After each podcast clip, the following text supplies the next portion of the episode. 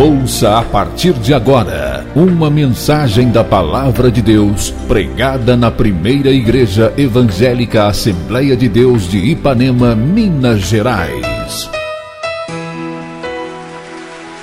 Pastor Presidente Jander Magalhães de Castro. Acesse nosso site www.adeipanema.com.br. Caso queira receber as mensagens semanalmente, envie uma mensagem para o WhatsApp 33 984360898 que iremos cadastrar seu número para receber gratuitamente as mensagens da semana. Realização: Igreja Evangélica Assembleia de Deus de Ipanema.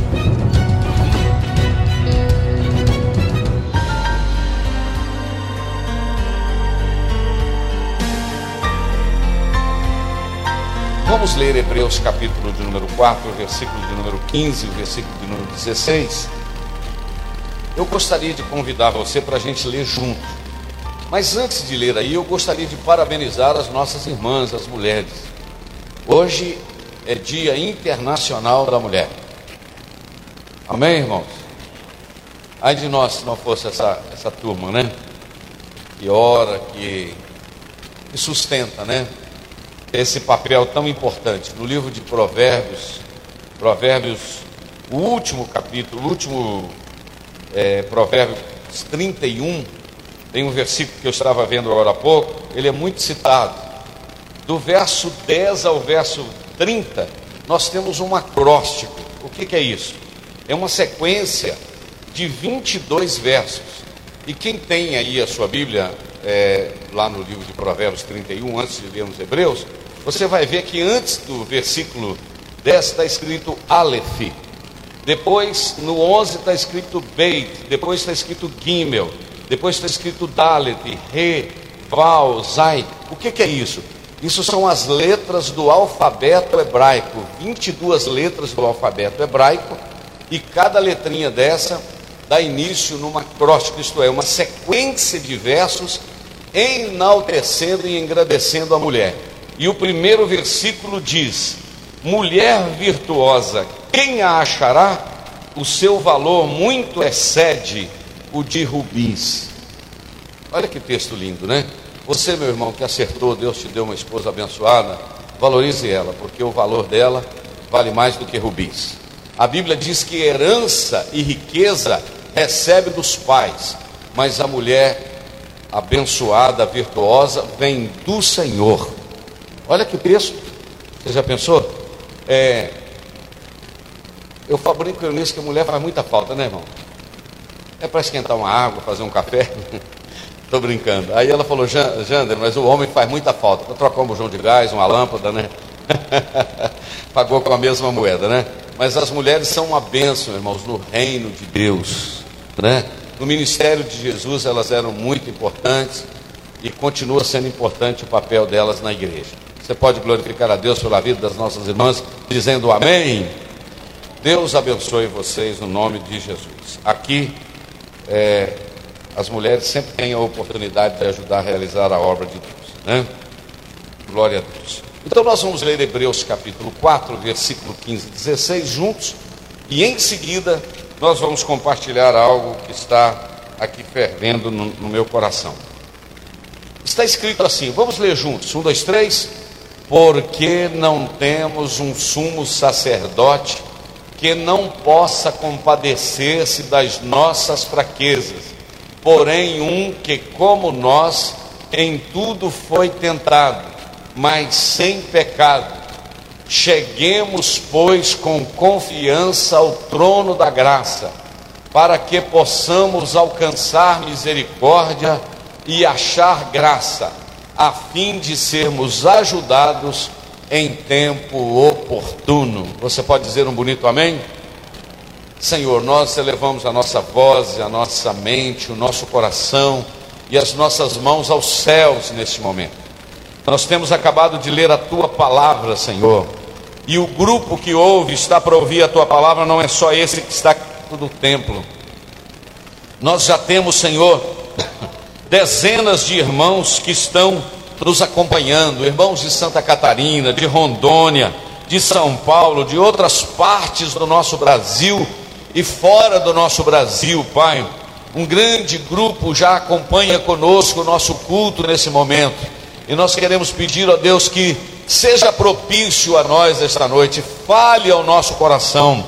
Usa, Senhor, a minha mente, os meus lábios, dá-me o raciocínio rápido, Senhor, dá-me fluência no falar e que no abrir dos meus lábios a palavra saia com a unção, com a sabedoria necessária, com a autoridade necessária. Assim nós oramos em nome de Jesus. Amém. Você pode se assentar glorificando ao Senhor? Amém. Meus irmãos, nós temos aqui no mínimo 50 minutos para compartilharmos da palavra do Senhor. Esses dias, há, talvez 10 dias atrás, um pouquinho mais, eu fui, estava indo para Santana para dar uma palavra ali à noite. E no trajeto de Ipanema a Santana, que são 52 quilômetros, mas devido à estrada, parece que a viagem fica mais longa. Eu estava indo sozinho e Deus e comecei a ouvir uma palavra de um pastor lá de Cuba, um pastor Eliseu, e ele pregando em espanhol. E aquela palavra mexeu muito com o meu coração e eu recebi aquela palavra para minha alma. E automaticamente eu fui para a Bíblia e fiz algumas anotações. E hoje de manhã, antes de descer, porque antes de descer do segundo andar eu tenho um período de. Eu sempre gosto de estar orando e meditando pedindo a bênção do Senhor sobre o dia que vamos enfrentar. Esta palavra saltou o meu coração, e a frase que saltou o meu coração, eu fiz questão de anotá-la. A frase foi: Ele resolveu o problema. Vou repetir: Ele resolveu o problema. A princípio você pode pensar: Ah, eu estou com um problema para resolver. E Jesus então apareceu no cenário do problema, do, do cenário da história, e o pastor Jander está dizendo que ele vai resolver o meu problema. Só que o problema que eu quero dizer para que ele, Jesus, resolveu para nós, é um problema muito maior do que você, do que esse que você está enfrentando na sua casa, no seu emprego, na sua família. Porque o problema que ele resolveu é um problema que ninguém poderia resolver. Sabe qual é o problema? É o problema de abrir o caminho para o céu novamente. Porque somente ele poderia resolver esse problema. E eu gostaria de caminhar com você por alguns textos na Bíblia e dizer que ele abriu novamente o caminho da comunhão com Deus. E para isso eu preciso partir de um princípio, de Gênesis capítulo de número 3, diz que todos os dias, na viração do dia, o Senhor vinha para ter um contato com Adão, não é assim? Eu imagino que o Senhor dizia, eu não sei como é que era esse contato, eu não sei como é que era se era através de uma voz, se era através de um clarão, eu não sei, que a Bíblia diz que jamais ninguém viu Deus na sua glória, não é verdade? Agora o Filho se manifestou, o Filho foi visto na sua encarnação, mas Deus, na sua essência, ninguém jamais viu. Ah, pastor, mas Isaías viu um trono. Não, você pode ler lá Isaías 6, que ele disse assim: No ano que morreu o rei Uzias, eu vi o Senhor assentado no alto sublime trono.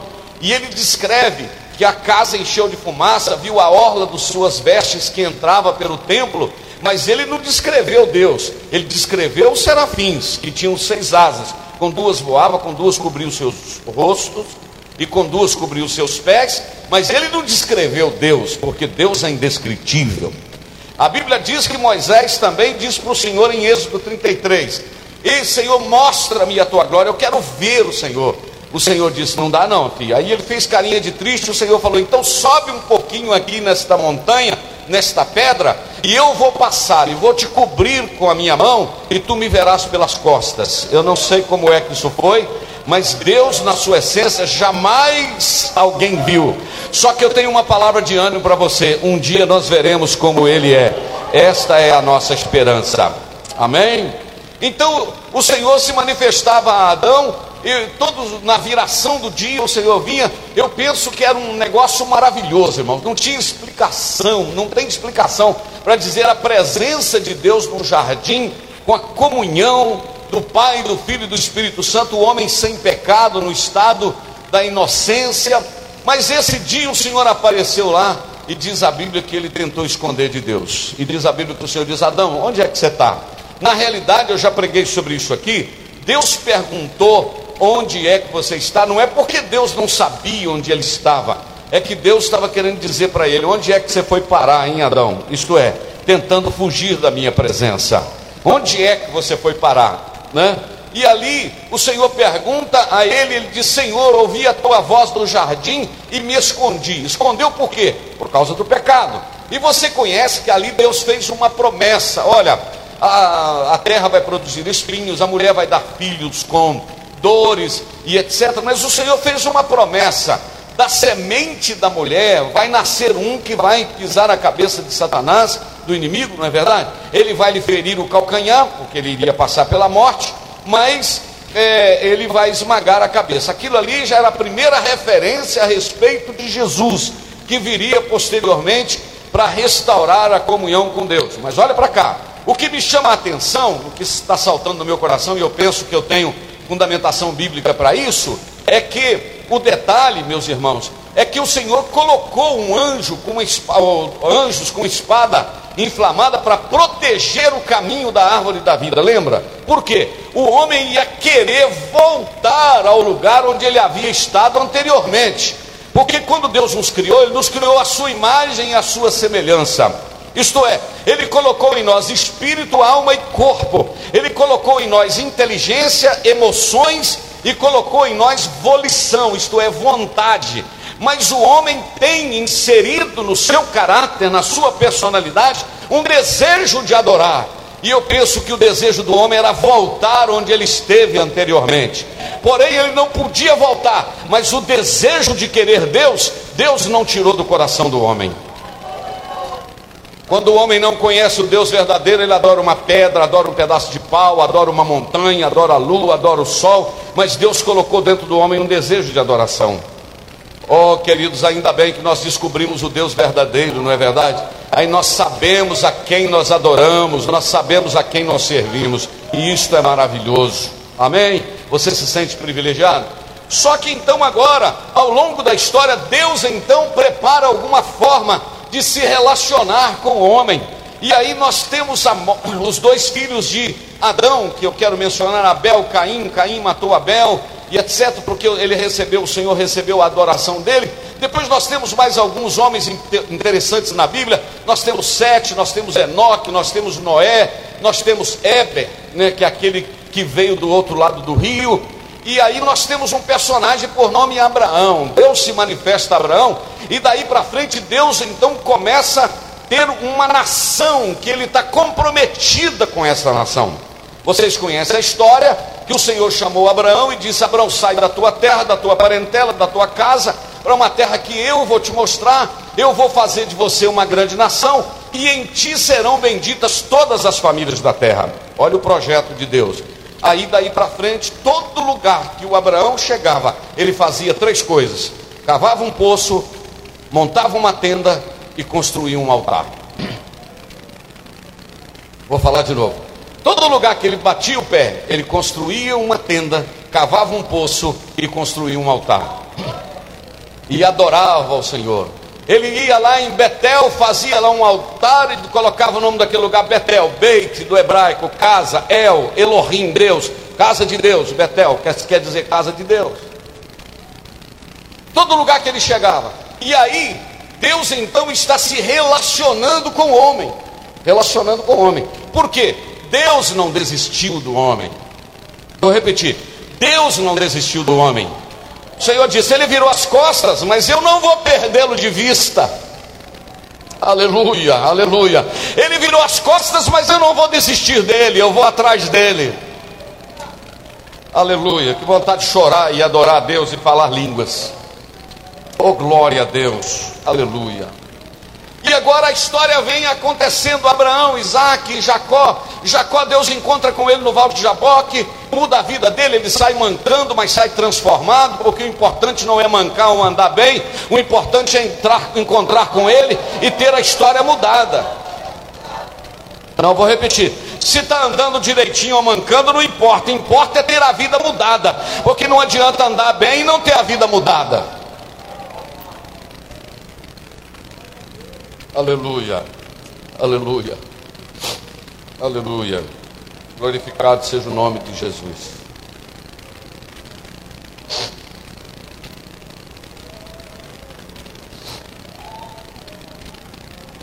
Aleluia, glorificado seja o nome de Jesus. E esse Jacó, ou esse Israel, ele tem 12 filhos. E assim, ele vai para o Egito, você conhece a história, José foi vendido para o Egito. Ontem eu tava, estava em Simonésia dando aula de história de Israel, mencionei isso. Ele vai para o Egito, e quando ele vai para o Egito, presta atenção que eu vou abrir um parênteses para lhe dizer uma coisa. Tem hora na nossa vida que acontece algumas coisas que a gente acha que está dando errado. Só que eu quero te dizer que o projeto de Deus está acima dos nossos projetos. Todo mundo quer escrever a nossa história.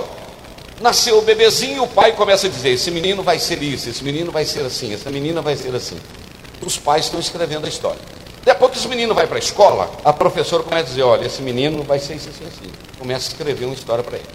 Quando a gente começa a amarrar o cinto, meu pai falava o currião. O menino começa a amarrar o currião, acha que sabe de alguma coisa, né? Quem conhece a palavra currião?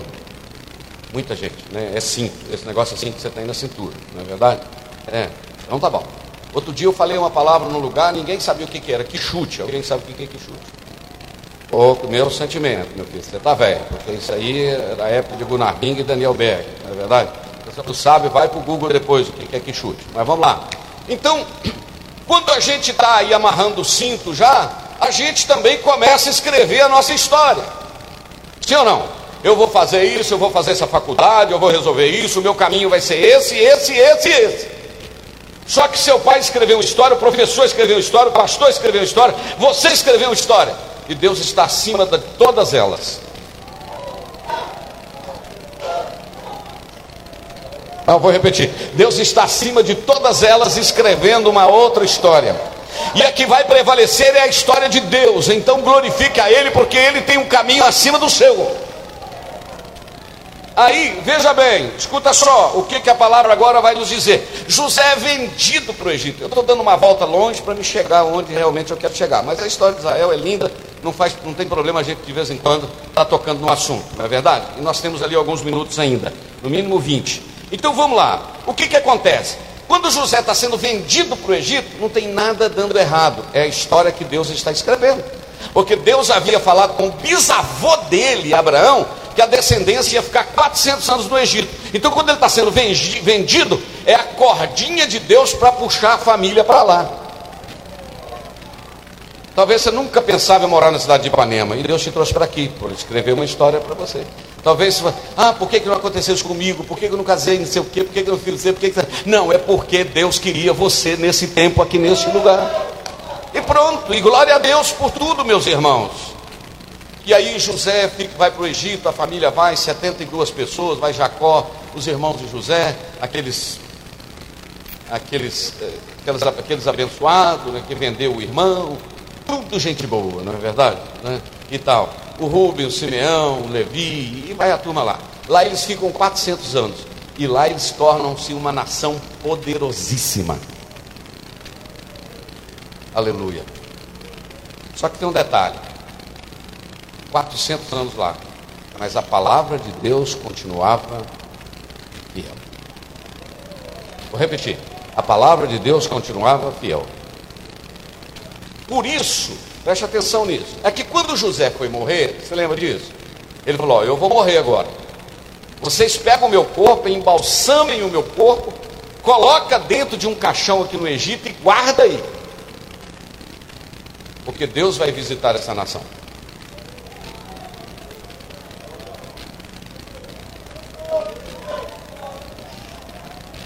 Uh!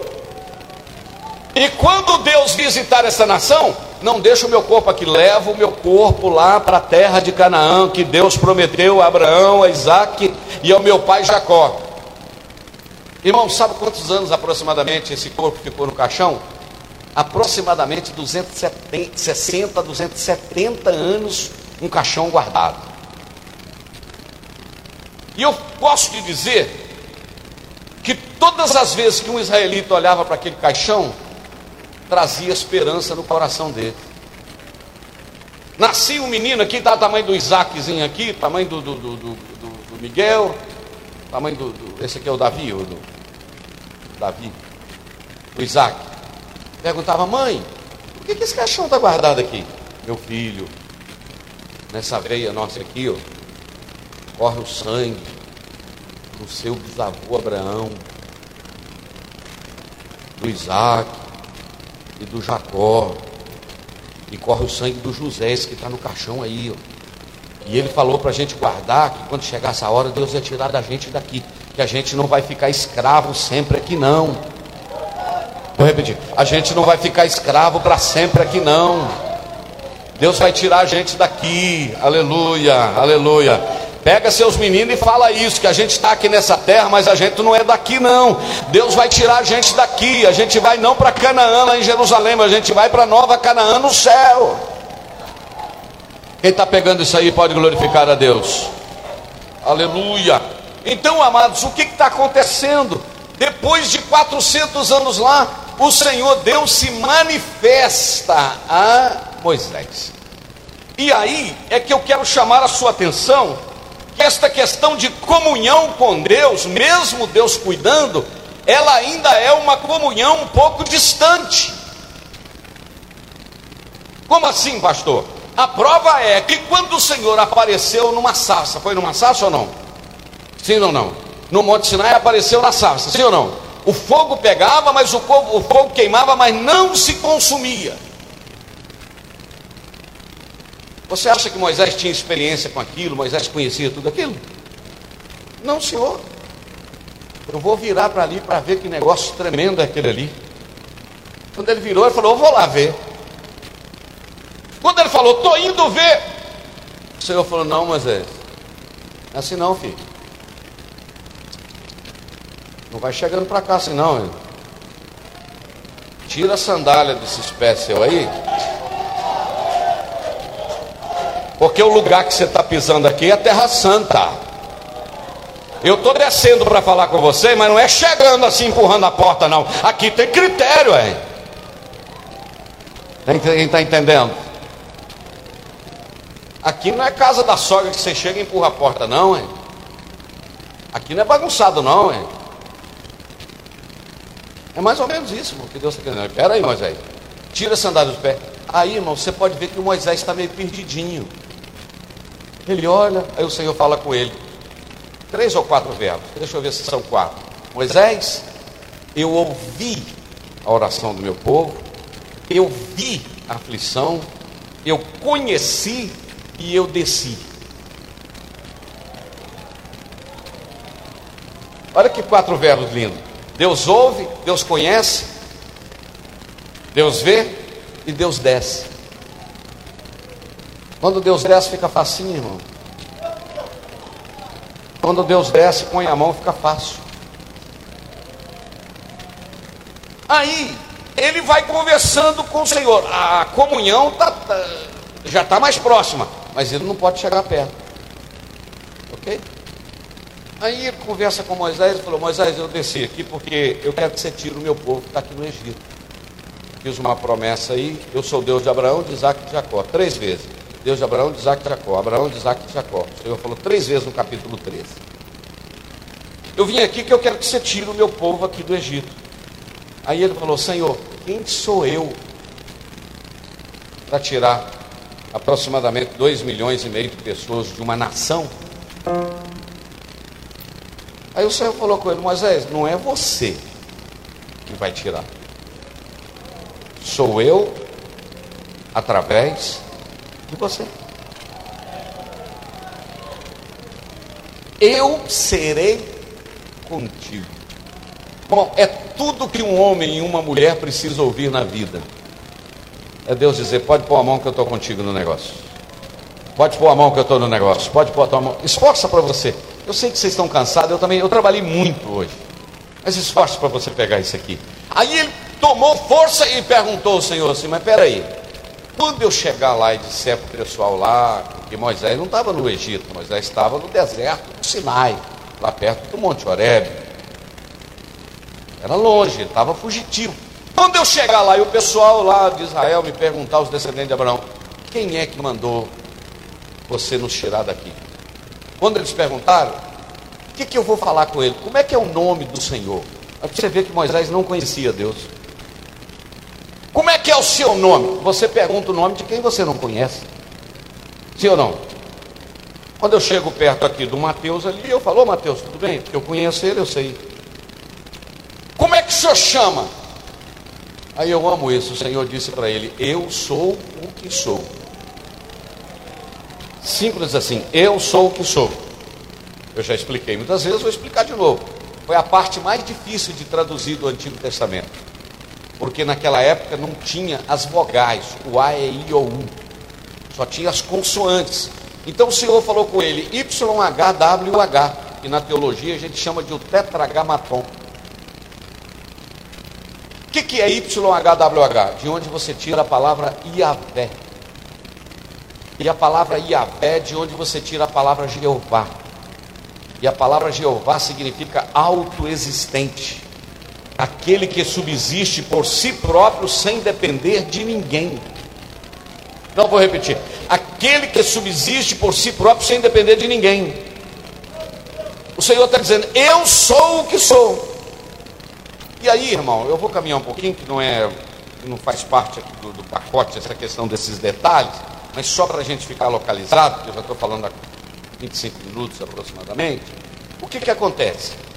Deus manda manda as dez pragas, você conhece. A última foi a praga da morte dos primogênitos e dali para frente a nação sai do Egito de forma poderosa, os filhos primogênitos são poupados, lembra? Que tinham sangue no umbral das casas, lembra? Amém? Eles saem do Egito, talvez 2 milhões e meio, 2 milhões e meio e 600 pessoas, e eles atravessam o Mar Vermelho, o primeiro desafio, atravessa o Mar Vermelho. Agora, só lembrar você, você lembra do caixão de Moisés? ó, de José, lembra do caixão de José? Lembra? Dentro do rio do Mar Vermelho, o caixãozinho também de Moisés, do José está lá, viu? o caixão de José passando dentro do Mar Vermelho. Aleluia. Imagina uma baleia, um tubarão olhando e dizendo, caixote é? Baleia e tubarão não fala não, irmão, mas eu estou só brincando com vocês, né? Isso aqui são os ossos de quem acreditou na promessa. Isso aqui são os ossos de quem acreditou na promessa. Eles agora entram no deserto. Vamos só resumir: tem maná, passam no Mar Vermelho, tem água da rocha, tem maná, tem nuvem de dia e tem coluna de fogo de noite.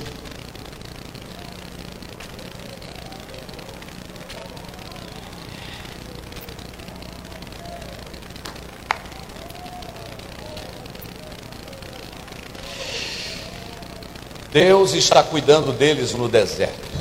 Vou repetir: Deus está cuidando deles no deserto. Mas agora o que me chama mais atenção é o versículo que o Aloíro vai colocar lá para mim, no capítulo 25, versículo 8 do livro de Êxodo. Porque Deus está andando com eles no deserto. Pastor, por que, que o senhor contou essa história tão comprida? É porque lá Deus foi atrás do homem em Gênesis 3.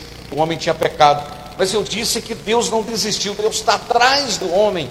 Agora o Senhor dá uma palavra tremenda em Êxodo 25, 8, que mexe com o meu coração, tremo nas bases, porque o versículo está dizendo, é mais, deixa eu resumir para vocês. Vocês saíram do Egito, vocês passaram no Mar Vermelho, vocês estão bebendo água da rocha, vocês estão comendo maná, vocês estão debaixo da nuvem, mas eu quero, Moisés, que você constrói uma casa, um tabernáculo aqui no deserto, porque eu estou com tanto desejo de fazer uma coisa. O que, que o senhor quer fazer, Senhor? Está escrito no texto ali. E me farão um santuário, porque eu vou vir morar no meio de vocês. Eu vou morar aqui no deserto com vocês. Aloysio, você conseguiu aquela foto do tabernáculo? O Senhor mandou fazer um tabernáculo. Esse tabernáculo ele era dividido, obrigado ele era dividido em três partes: o átrio, que é essa parte maior aí, que tem ali um, um, um altar ali de holocausto. Logo na frente tem uma bacia, logo na frente tem umas colunas e tem uma parte coberta. Aquela parte coberta ali, ela era dividida em duas partes. Olha lá, Paulo aí, obrigado, meu querido. Olha lá. Essa parte, essa primeira parte, onde tem uma seta azul ali, está a arca do concerto. Antes tem o castiçal. Antes tem uma mesa com os pães, doze pães da proposição, que era é, o tipo do sustento. E logo na frente tem um altarzinho menorzinho, tá vendo? Tem um altarzinho menorzinho, tem um candelabro e tem uma mesa com os pães. E no lugar que está aquela seta tem uma arca. Aquela arca tem dois querubins com a asa estendida assim, sobre uma tampa da arca que aquele lugar chamava propiciatório. Dentro daquela arca, que era uma caixa de 1,16m, 1,20m de comprimento, 60 e poucos centímetros de altura, coberta de ouro, toda coberta de ouro, dentro daquele caixote, que aparentemente era um caixote, mas era chamado de Arca da Aliança, tinha uma vasilhinha com um pouquinho do maná do deserto, tinha a vara de Arão que havia florescido, e tinha as tábuas da lei que Deus tinha escrito nas mãos de Moisés. E aquele lugar lá era o lugar que Deus se manifestava em cima daquela arca. Só que tinha um detalhe. Volta à foto anterior, Aloê. Daquele átrio ali, um monte de gente podia entrar. Muita gente podia entrar no átrio. Mas naquela segunda parte, coloca lá de novo, onde tinha o candelabro, a mesa dos pães e aquele altarzinho do incenso, só podia entrar o sacerdote para oferecer lá dentro o candelabro, perto do candelabro. Agora, naquele lugar da arca tinha uma cortina que dividia o lugar santo do santo do santo. Naquele lugar santo do santo só entrava o sumo sacerdote uma vez por ano, oferecia o sacrifício cá do lado de fora, sangue no dedo, sangue na orelha, sangue no dedo do pé direito, oferecia o sacrifício, roupa, com na, tinha um peitoral com o nome das pedras, das, das pedras com as doze tribos de Israel, ombreira, seis nomes das tribos de um lado, seis nomes do outro, e ele entrava lá nesse lugar santo do santo uma vez por ano e oferecia sacrifício ao Senhor. Quantas vezes ele entrava lá? Uma vez por ano, oferecia sacrifício para ele e para o povo. Agora deixa eu te chamar a atenção para uma coisa. Desperta aí, crente. Esse, esse, esse sacerdote tinha na orla das suas vestes dois tipos de coisas penduradas. Tinha uma campainha e tinha umas romãs. Parece que de prata. Campainhas e romãs. Por que, que ele tinha isso? Falava do fruto do Espírito e dos dons do Espírito. Mas enquanto ele estava lá dentro oferecendo sacrifício, lá no Santo do Santo, adorando a Deus, só ele, Deus, fazia barulho na orla dos seus vestidos, e quem estava cá do lado de fora dizia: O sacerdote está vivo. Se desse silêncio, é porque ele estava em pecado e morria lá dentro. Porque para entrar no Santo do Santo,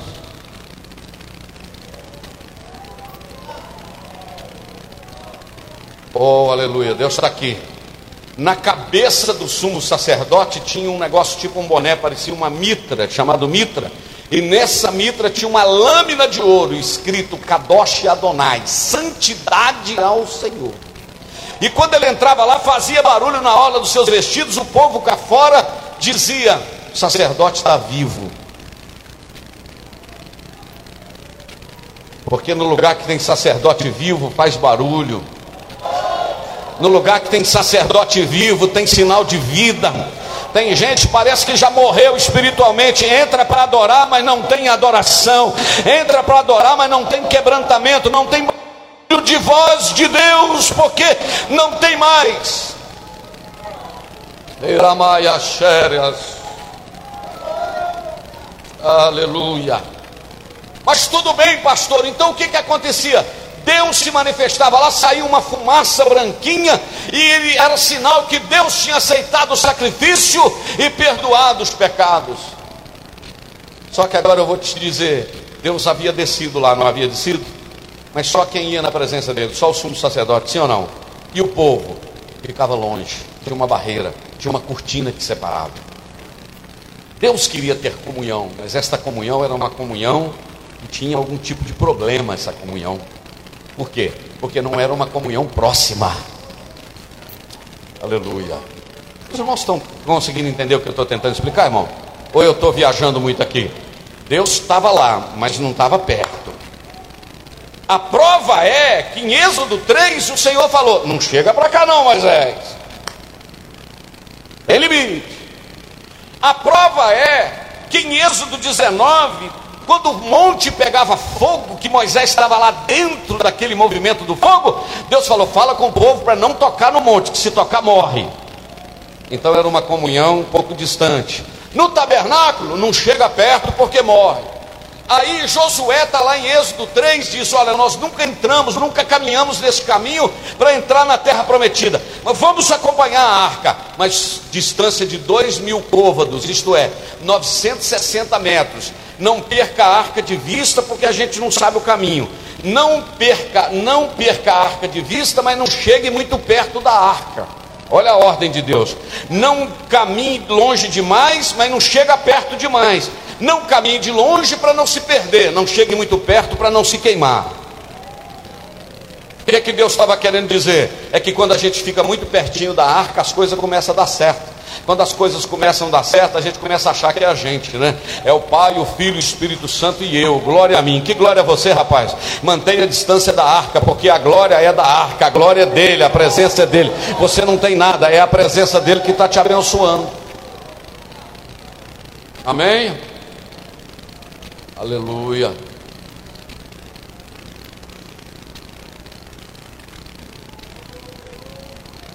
Dá um glorinha aí enquanto eu tomo água.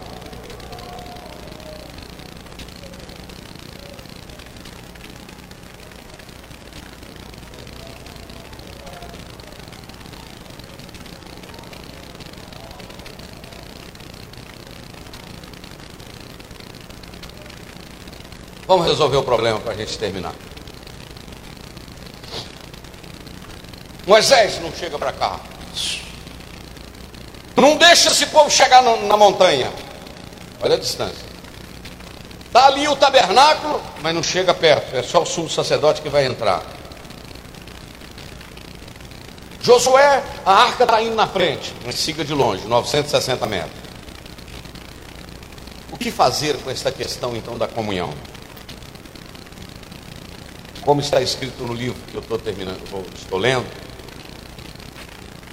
Jesus, o Deus que nos conhece pelo nome, ele disse que, aleluia, Max Lucado disse, que no Antigo Testamento Deus deu a sua palavra, no Antigo Testamento Deus deu a sua voz, no Antigo Testamento Deus deu os seus profetas, Deus deu os seus líderes mas na manjedoura Deus se deu a si mesmo.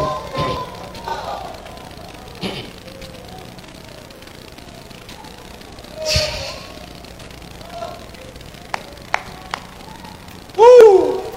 Quem é espiritual pega, quem não é não pega, mas quem é pega. Que quando eu fico imaginando, como o Max Lucado disse, que quando o Senhor falou com o anjo Gabriel, Gabriel, anuncia a Maria lá que eu vou me encarnar e vou tornar homem, tá? Eu imagino, é só na imaginação, o Gabriel dizendo, Senhor, o senhor não está querendo dizer que o senhor vai encarnar a ponto de ficar um menininho no colo de uma mulher, soltando catarrinha, abraçando ela. O senhor não está falando isso não, né? É exatamente. Quando eu fui fazer o homem, eu peguei no barro, agora eu vou entrar no barro. Isto se chama encarnação o maior milagre da história. Lembra do que eu já falei aqui? Quando o homem pisou na lua, 60 e poucos anos atrás, né? Parece que foi Kennedy, não sei qual dos presidentes dos Estados Unidos. O maior milagre na história do homem, da humanidade, o homem pisar na lua. O maior milagre da história da humanidade, o homem pisar na lua. Aí diz que o pastor o doutor Billy Graham disse: o maior milagre da história não é o homem pisar na lua. O maior milagre da história é Deus pisar na terra.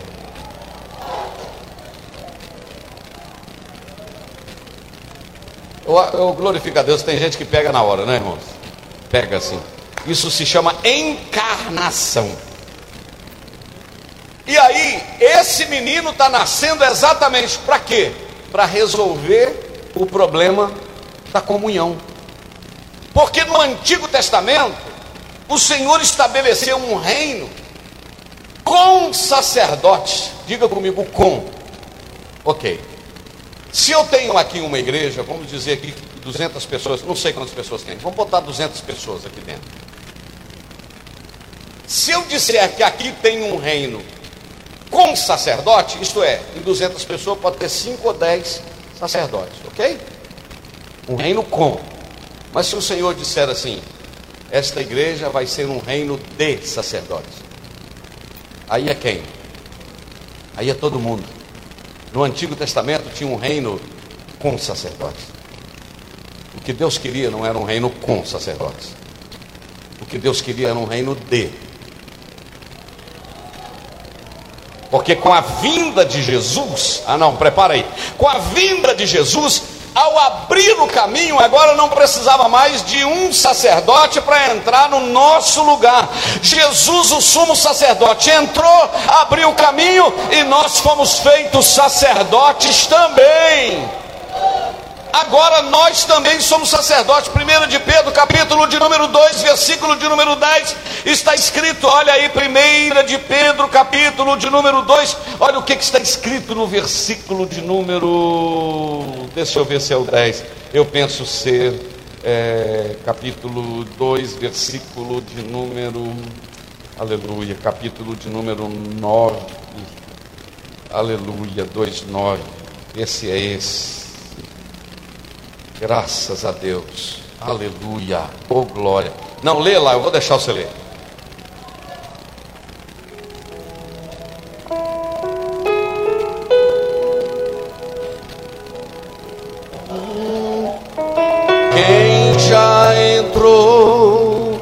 Santo do santo em outro lugar não sabe viver.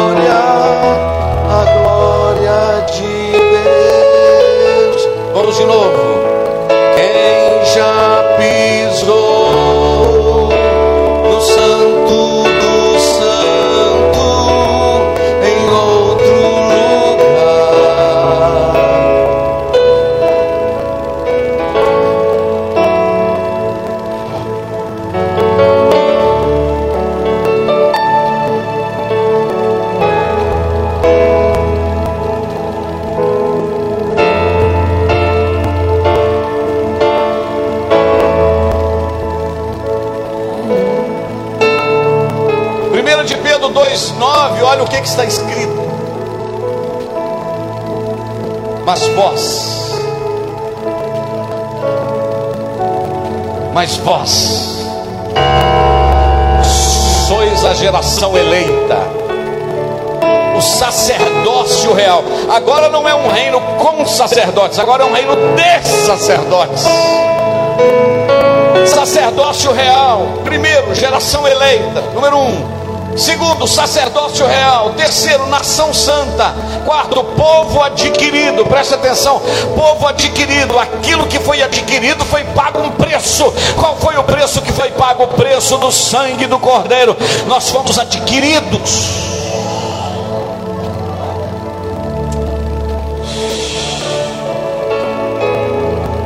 Para que anuncieis as virtudes daqueles que vos chamou das trevas para a sua maravilhosa luz. Irmãos, o crente que compreende o valor do sacrifício de Jesus, ele não é murmurador, ele é grato, ele se sente privilegiado. Mas eu vou terminar lhe dizendo: sabe o que, que aconteceu? Jesus viveu 33 anos aproximadamente. Um dia, o Aloí vai preparar para mim o texto que o pastor Silmar leu com a igreja, Hebreus capítulo 10, versículo 19, mas não coloca ainda. Veja bem, eu estou falando que tinha um desejo de Deus em ter comunhão com o homem, só que tinha a barreira da cortina, sim ou não? barreira da cortina. Era só o sumo sacerdote que entrava uma vez por ano. Jesus veio, vou repetir: Jesus veio, nascido de mulher, cheio de graça e de verdade. Aramaço.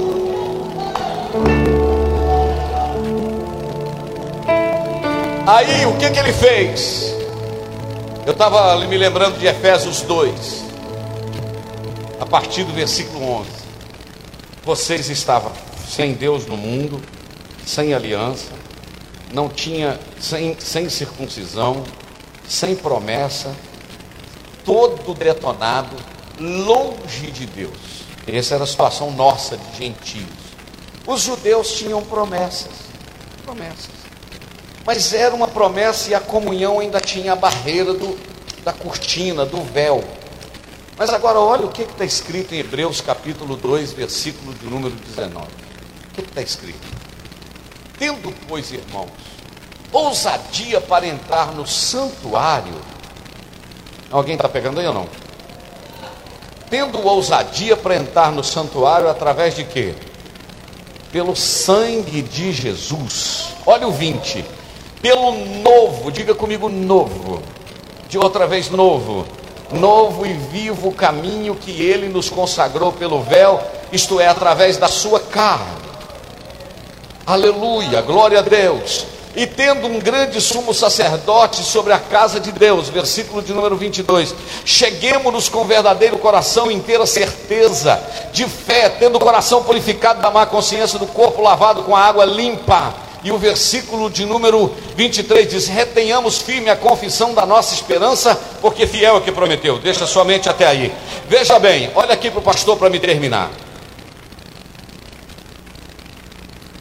Às três horas da tarde, Jesus disse a palavra mais linda que a humanidade precisava ouvir, é a palavra está consumado. Vou repetir, está consumado. Esta palavra do grego é tetelestai. O que, que quer dizer tetelestai? Olha aqui para mim. Está pago o preço, rasgou a sentença, liquidou a fatura, está pago, bem pago e uma vez pago. Oh glória! Oh glória! Não tem que entrar uma vez por ano o sumo sacerdote para representar o povo. Diz a Bíblia que quando ele disse está pago o preço de Telestai, o véu do templo rasgou de alto a baixo. Fez isso. Sabe o que, que aconteceu? Ele abriu o caminho para o céu.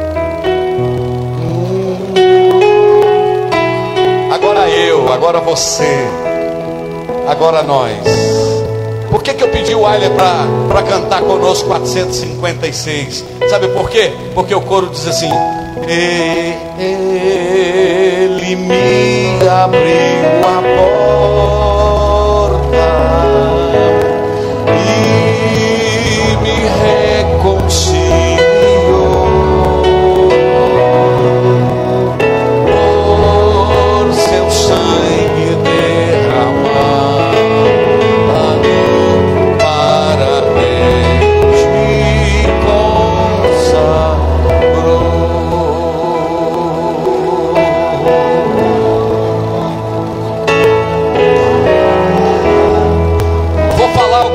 coisas, e se você sentir, você fala um amém, um glória a Deus, um aleluia, como você sentir?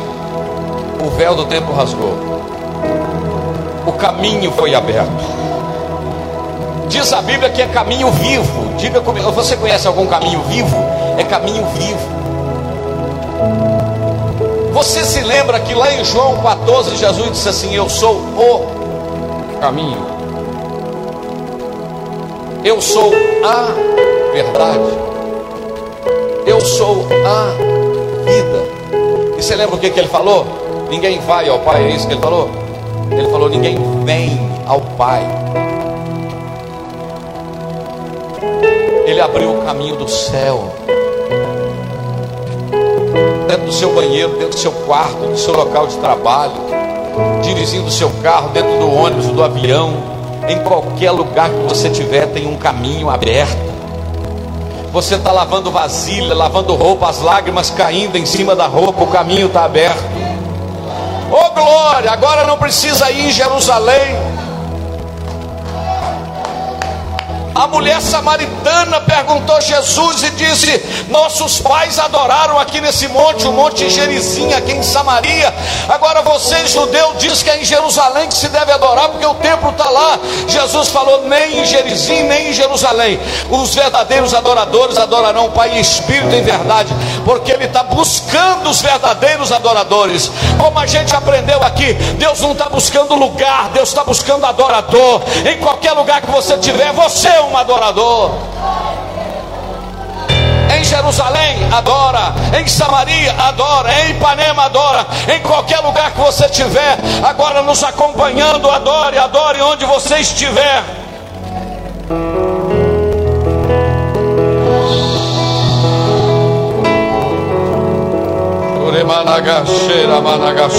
Amassu e.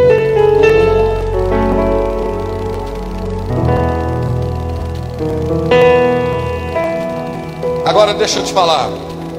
Preste atenção no que eu vou dizer. Ele abriu o caminho, sim ou não?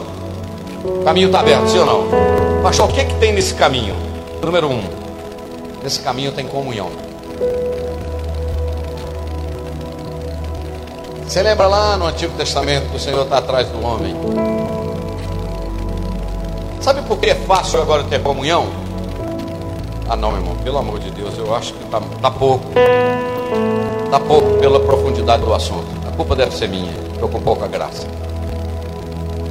Olha para cá. No Antigo Testamento era Deus em cima e o homem embaixo. No Antigo Testamento. No Novo Testamento, Jesus nasceu aí, nasceu quem? O Emmanuel. Emmanuel significa o quê? Deus conosco. Então no Antigo Testamento era Deus em cima e o homem embaixo. No Novo Testamento era Deus do lado, porque Jesus nasceu, se fez carne. Agora o Aloí vai colocar para mim João 14, versículo de número 16. Vamos repetir. No Antigo Testamento era Deus em cima, o homem em. No Novo Testamento era Deus do lado. E depois de Jesus, irmão, o que está escrito ali? E eu rogarei ao Pai e ele vos dará um outro consolador, para que fique convosco para sempre. O Espírito da Verdade, que o mundo não pode receber, porque não vê, nem o conhece, mas vocês conhecem, porque ele habita convosco e estará dentro de vocês. No Antigo Testamento era Deus em cima, o homem embaixo. No Novo Testamento era Deus do lado. Agora é Deus dentro, agora é Deus dentro, agora é Deus dentro. Quem pode adorar? Quem pode jogar esta mão para o céu e adorar? Agora é Deus dentro. Arábia sai. Lembra de onde Deus te tirou? Muitos que estão aqui esta noite já usaram droga, já usaram cocaína, já prostituíram, já fumaram, já ficaram caídos pela calçada. Jesus foi lá, arrebentou com o pecado, perdoou você, te trouxe para aqui, te encheu do Espírito Santo. E agora o que resta a você é adorar, adorar, adorar, adorar.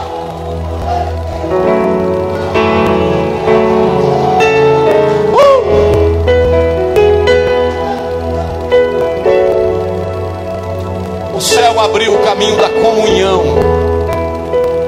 Eu posso sentir Deus. Aleluia.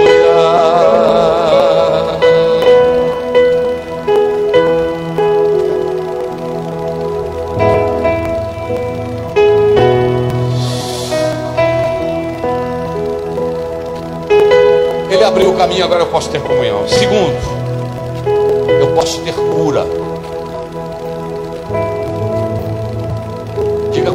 Cura. Só que essa cura aqui, eu quero dizer para os irmãos, não é cura só do corpo. Jesus pode curar o corpo. Sim ou não? Ele já me curou. Eu fui lá em Taparuba agora orar para minha neta, que está com febre. Ungi ela e declarei a cura em nome de Jesus. Eu só quero dizer que Jesus não cura só corpo, Jesus cura a alma. Porque muitos de nós que estamos aqui chegamos aqui totalmente detonados e quebrados. Jesus falou: Vem para cá que eu vou refazer o vaso. Só que aqui em Jeremias 18, Jesus não quebra vaso. O vaso se quebrou na mão do oleiro. Sabe o que está faltando em você? É se quebrar na mão do oleiro. Dizer, faz do jeito que o senhor quiser, Senhor. Me pega, me amassa, faz do jeito. Então nós temos o que? Um caminho aberto para comunhão, para cura, mas nós temos também um caminho aberto para o relacionamento com Deus. E talvez seja o que eu mais pregue no meu ministério é relacionamento com Deus, andar com Deus, comunhão com Deus, vivenciar a presença de Deus. Não é só dia de culto, não, irmãos, é o dia a dia que eu estou falando. É amanhecer sentir a presença, é caminhar sentir a presença.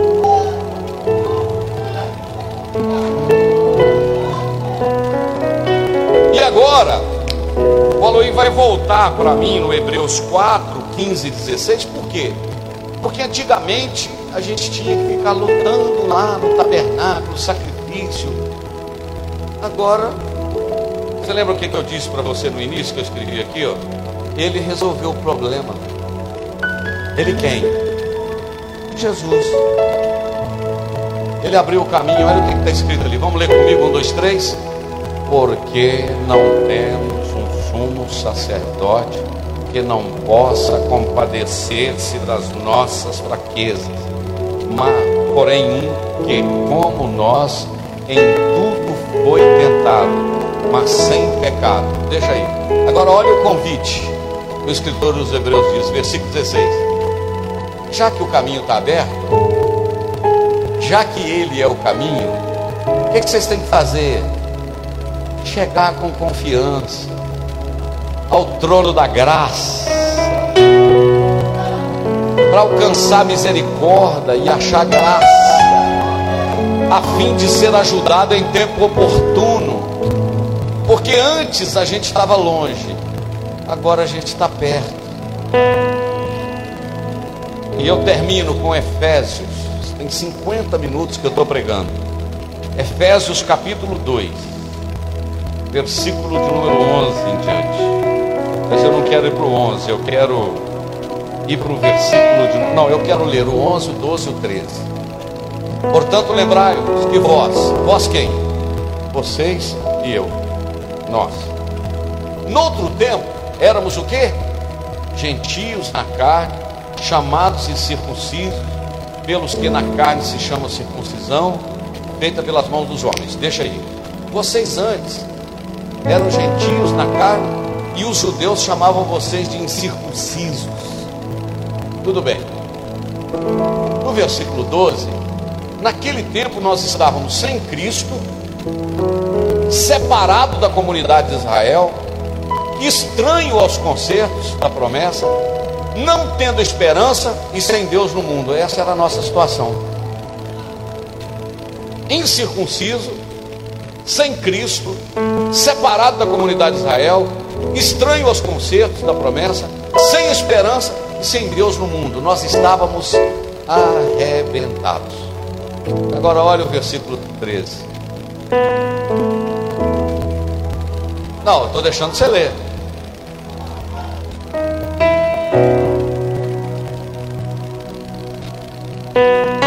Lê de novo para você interpretar o versículo aí.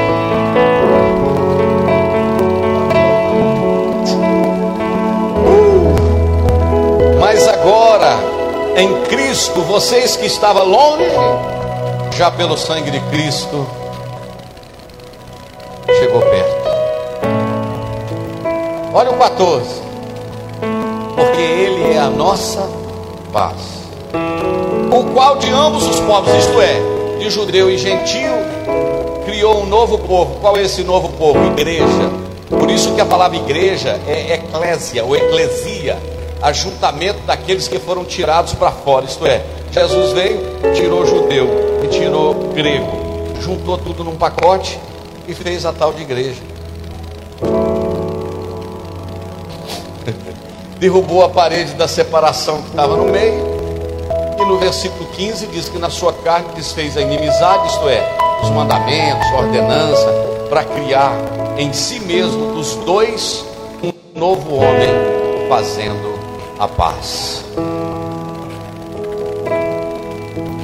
Só até aí, tá bom?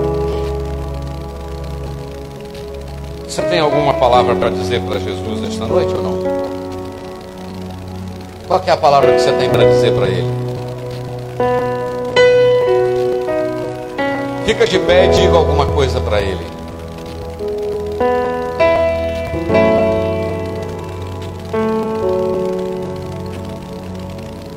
Deixa eu te falar uma coisa aqui. Ao terminar aqui vai ter ceia, para quem não participou da ceia, mas Raquel, tá, vai ser possível. Tem alguns irmãos que não participaram da ceia, mas deixa eu te dizer um negócio aqui esta noite.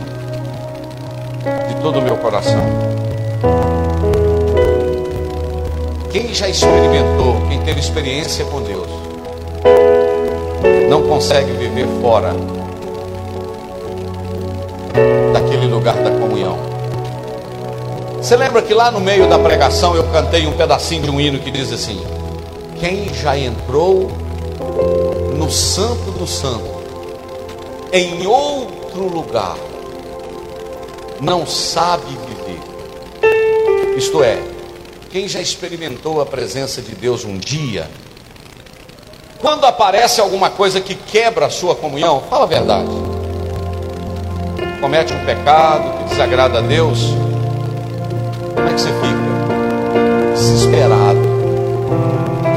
deixa eu voltar para aquele lugar. Deixa eu sentir a presença, tua presença outra vez. Não me lances fora da tua presença torna a dar-me a alegria da tua salvação.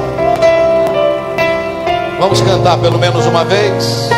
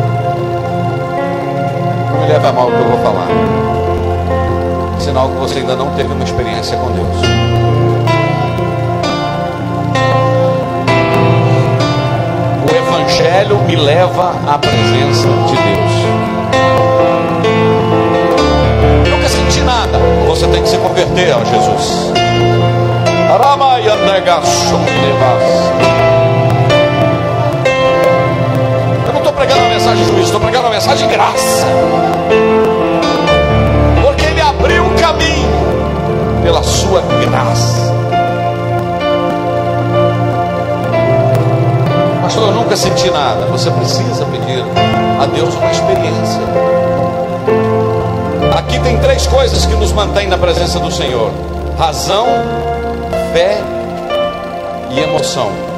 Quais são as três coisas? Razão, fé e emoção. Razão por quê? Eu estou aqui, não estou fora de si, não. Fora de mim, não. Onde que eu estou? Não, eu sei onde eu estou. Estou na Assembleia de Deus, estou com sede, estou com fome. Estou pregando aqui. Sei quem está perto de mim. Razão. Sei que isso aqui é a palavra de Deus. Tem razão. Mas aqui a gente não anda só pela razão, não. A gente também vive pela fé. Mas a gente também não vive só pela fé, não. A gente tem emoção também. A gente chora, a gente arrepia, a gente dá calafrio. Porque a presença de Deus não dá para ficar sem sentir nada, não, filho. Levante suas mãos. Por acaso tiver alguém aqui esta noite que ainda não teve a experiência de entrar no Santo do Santo.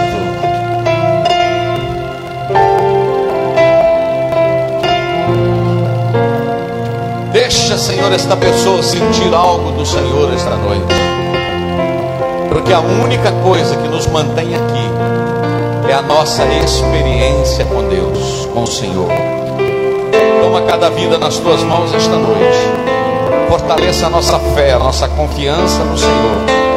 Perdoe os nossos pecados e dá-nos da tua graça. No nome de Jesus. Amém. Vou falar uma frase, ela não é minha, de um amigo meu lá dos Estados Unidos, lá de, de de Boston. Vitor Ornelas, amicíssimo do coração. Ele disse o seguinte, a seguinte frase para mim uma vez. Ele disse, pastor, até que a nossa alma seja totalmente incendiada por Deus. Presta atenção nessa frase. Até que a nossa alma seja totalmente incendiada por Deus, alimente a chama. Meu Deus do céu. Até que sejamos totalmente tomados pelo fogo de Deus, alimente a chama. Sabe com que você alimenta a chama? Com oração, com adoração, com louvor, com quebrantamento. Levante essa mão para o céu e adore. Aleluia. Virou congresso nosso culto esta noite, né? Só mais uma vez. Quem já pisou o santo do santo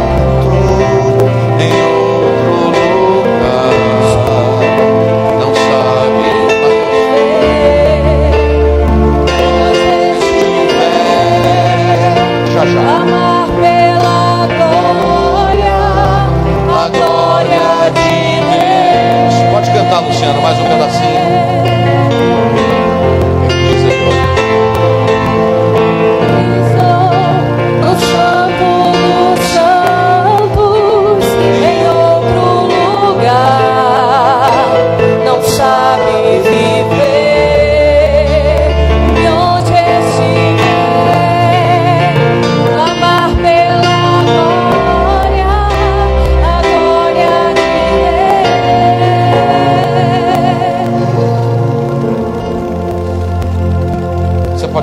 Glória a Jesus. Nós vamos nos despedir. É aquilo, Luciano, que você canta um hino depois enquanto a gente tira a oferta. Nós vamos nos despedir agora dos nossos irmãos que estão nos acompanhando. Nós tivemos momentos com mais de 300 irmãos simultaneamente assistindo e participando do nosso culto. Deus abençoe vocês. Domingo tem mais, quinta-feira tem culto, domingo tem escola dominical e o grande culto à noite. Deus abençoe a todos. Você ouviu uma mensagem da Palavra de Deus pregada na primeira Igreja Evangélica Assembleia de Deus de Ipanema, Minas Gerais. Pastor Presidente Jander Magalhães de Castro.